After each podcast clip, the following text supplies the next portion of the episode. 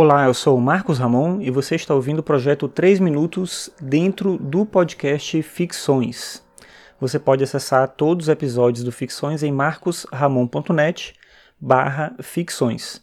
Você pode também ler meus textos em arcano5.com.br.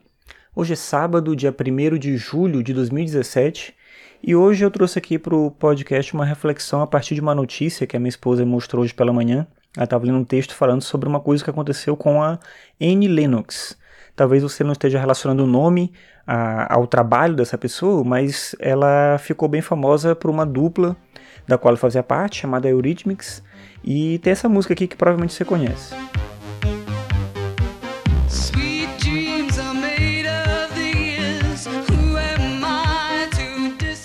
Então, além dessa música, ela tem um trabalho é, solo também, ela é reconhecida pelo trabalho dela, ela tem 62 anos de idade.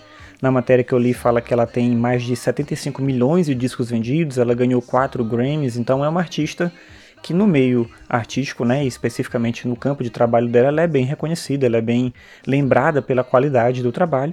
Claro que nem todo mundo associa o nome com as músicas que ela fez, com as músicas que ela produziu, isso é relativamente normal. Mas a gente imagina que uma pessoa que trabalha na área, que trabalha com esse tipo de entretenimento, que é a música, vai no mínimo se dar é, o trabalho de fazer uma pesquisa para entender quem é a pessoa e compreender é, o que ela faz e tal.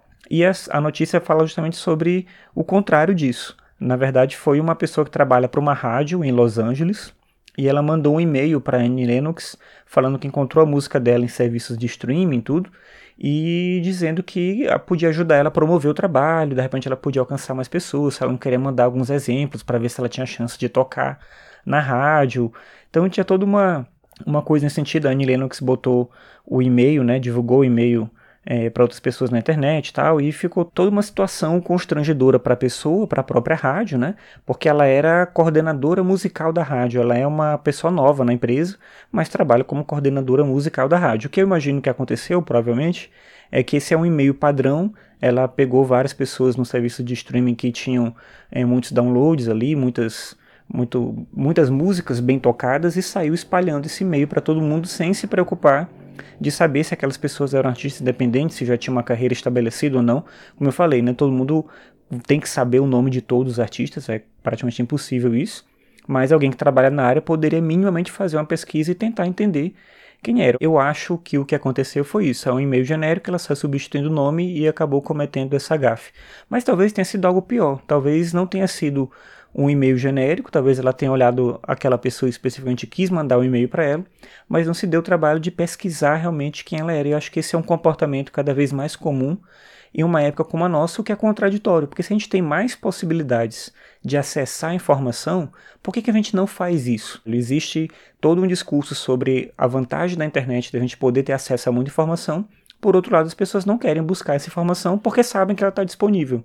É meio estranho, mas eu acho que a relação é mais ou menos essa. Como eu sei que a informação está disponível, eu não quero buscar a informação. E a gente acaba entrando é, num ambiente é, acadêmico, mas também social, bem confuso, porque as pessoas espalham notícias falsas, espalham ideias erradas e não conseguem se relacionar bem com aquilo que elas mesmas fazem. Como uma pessoa que exerce um trabalho não consegue fazer bem o trabalho porque não se dá conta da dimensão da importância do conhecimento. Não sei se é uma coisa que pode mudar, porque o nosso mundo ele é assim, não tem muito o que fazer, mas talvez caiba uma reflexão para todos nós sobre a nossa relação com a informação.